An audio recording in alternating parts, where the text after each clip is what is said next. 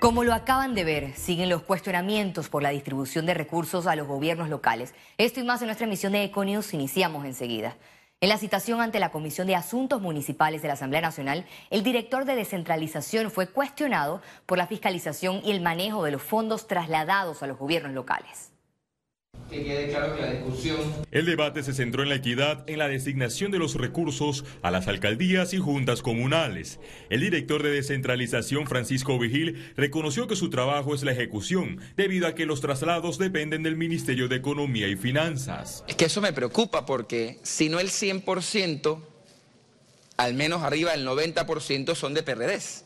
Entonces mi, mi pregunta es si ese criterio es un criterio técnico, como la ley que usted y yo conocemos obliga, que tiene que ver con que el país y el municipio mejore, o si el criterio es que yo esté o no inscrito en el partido que usted está inscrito al menos.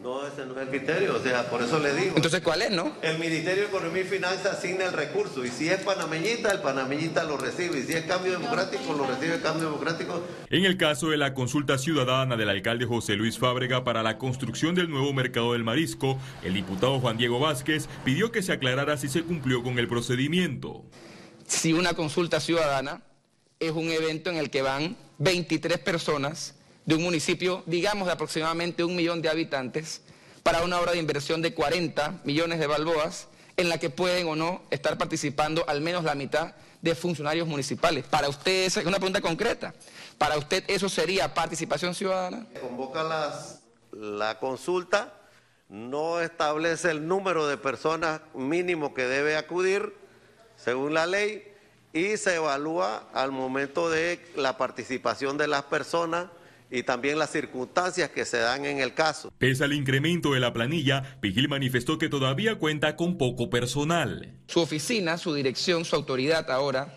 ha duplicado prácticamente la cantidad de funcionarios con los que usted está trabajando.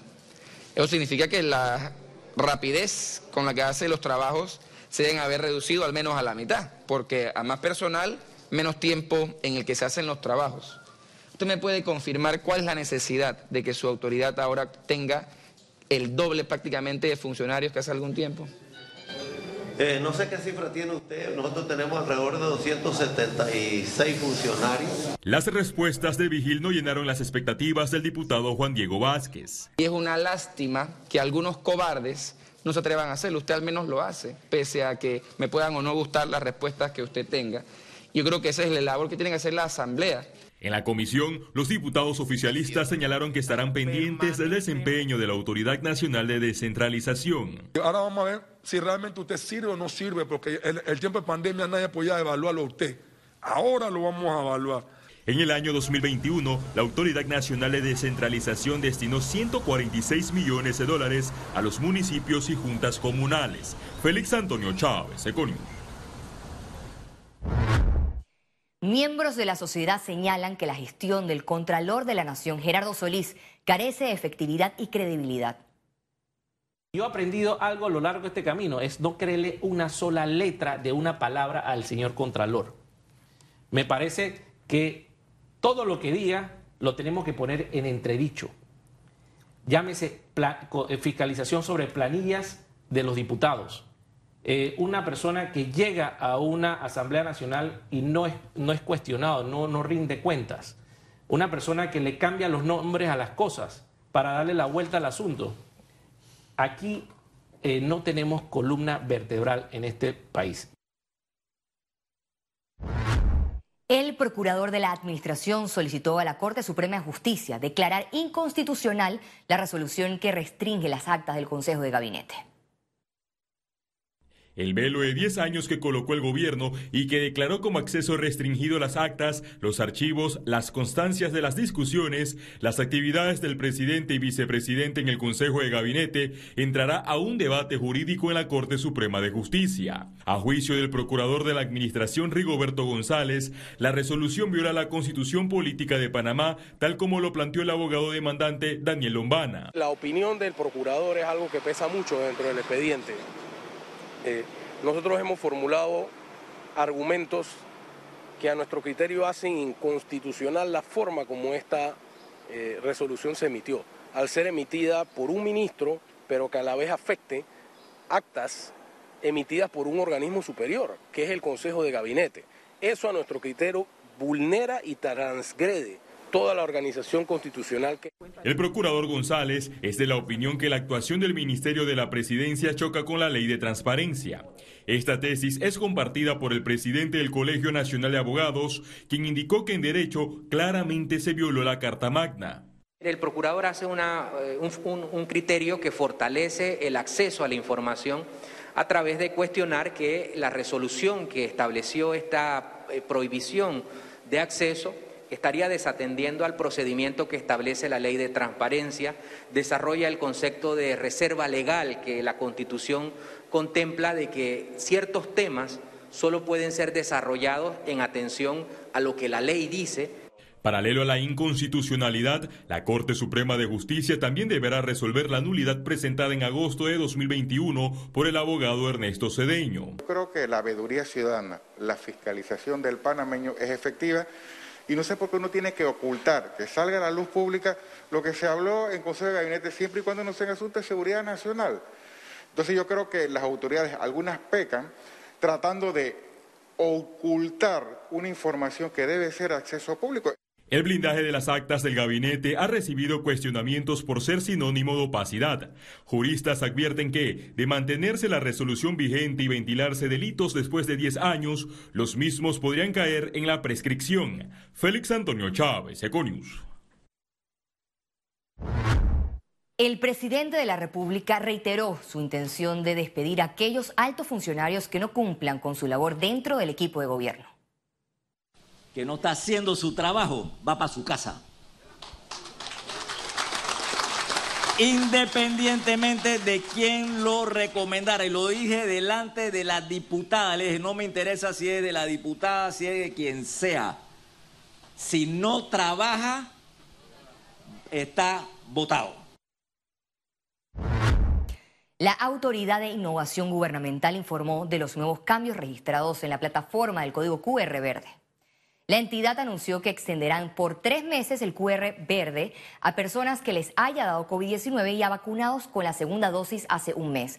Cabe destacar que el QR le aparece en verde a las personas que tienen su tercera dosis y los que tienen dos dosis les aparece el QR en amarillo. El regreso a clases presenciales conlleva desafíos importantes para las comunidades educativas. Antes de las imágenes de esta semana no se veían desde hace dos años.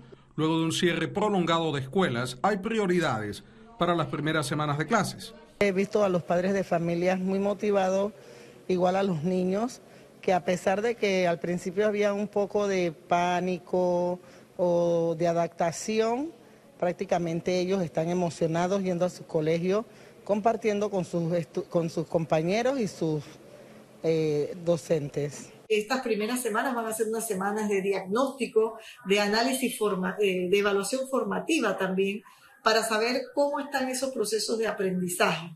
Aunque en algunos colegios también hemos estado haciendo durante el año 2020 y 2021 pruebas diagnósticas de manera virtual precisamente para darle seguimiento a ese aprendizaje de los estudiantes. En la primera semana, más de 500.000 estudiantes volvieron a los centros educativos. El mantener a los alumnos en las aulas de manera segura, a pesar del COVID-19, es parte de un desafío. Seguir haciendo docencia, porque los niños ya vienen con alguna instrucción desde su hogar y con todo lo que escuchan también en los medios de comunicación. Es ser constante en cuanto a que sigamos cuidando y sigan practicando estas medidas. Un desafío también para quienes cursaron su bachillerato en la virtualidad. Complicado, claro que sí. Más que todo el tema de conectarme a las clases virtuales y estar en ese trajín de antes yo por lo menos iba a la escuela, los profesores entraban al aula de clases, pero ahora era yo el que tenía que conectarme una clase tras otra y tener esa conexión estando dentro de mi hogar con la escuela fue algo complicado. Desde el lunes 14 de marzo, más de 327 mil alumnos de premedia y media iniciarán clases en colegios de Panamá, Panamá Oeste y Colón. Porque es empezar de cero. Venimos de una pandemia, algo que realmente nos cambió la vida a todos y, y muchísimo más a los jóvenes, que jamás pensamos que nuestras clases se iban a ver suspendidas de una manera tan trágica. Pero Cabe resaltar que por lo menos ya podemos volver a la normalidad. Como parte del proceso de adaptación a una nueva realidad, a partir de este lunes también habrá vacunación a los estudiantes en más de 1.500 escuelas a nivel nacional, con la previa autorización de los acudientes. Sergio Rivera, Econews. Padres de familia. En materia económica, los centros comerciales lanzaron una campaña para recolectar donaciones de útiles escolares. Desde este viernes hasta el 31 de marzo, los centros comerciales estarán recibiendo donaciones de útiles y uniformes escolares, ya sean nuevos o de segunda en buen estado, y el objetivo es apoyar a estudiantes de pocos recursos del país en su retorno a clases. Las donaciones las entregarán en el mes de abril en el interior del país. Todos los centros comerciales de, de la asociación tenemos un área destinada para la recolección de los útiles y Simplemente es llegar a cada centro comercial e identificar el área. El área va a tener un banner o una caja identificada con la campaña y el logo de, la asociación y del mall, por supuesto, para que ustedes lleguen ahí y puedan dejar sus útiles. Las comunidades a las que vamos a beneficiar son de Chiriquí, Santiago y Citré. Esta semana el gobierno y la empresa privada retomaron la mesa de reactivación económica. Luego de que en 2021 esta mesa de alto nivel consensuó 43 propuestas para la reactivación económica del país, esta semana el Ministerio de Comercio e Industrias informó del cumplimiento en 18 de esas.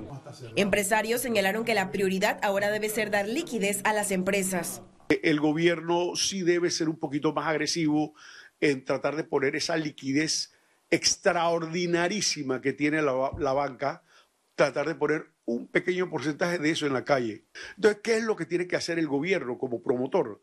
Tratar de ver cómo crea las condiciones para que la banca se atreva a poner una parte de esa liquidez en el sistema y crear entonces por ende las oportunidades. También apuestan por las asociaciones público-privadas. Quitarle algunos eh, ingredientes de la subjetividad del, del Estado para calificar las APP. A la hora de la hora, una APP, que es una eh, asociación público-privada, el que está poniendo el dinero es el privado y el privado es el que se está llevando el riesgo. Entonces, ¿por qué vas a tener poner tantos, eh, eh, tantos obstáculos, posibles obstáculos? El tema de los largos procesos también debe ser solucionado. La desburocratización tiene que ser un mecanismo sencillo para que los inversionistas lleguen al país. deben encontrar eh, estructuras institucionales que sean diáfanas, claras y transparentes. además de eso, tenemos que generar confianza, eh, mandar un mensaje de confianza que el país tiene estabilidad, que las instituciones funcionan, la generación de empleos, el impulso del turismo y la construcción, las inversiones en el sistema energético y la modernización de lo financiero también son temas que darán seguimiento para su ejecución.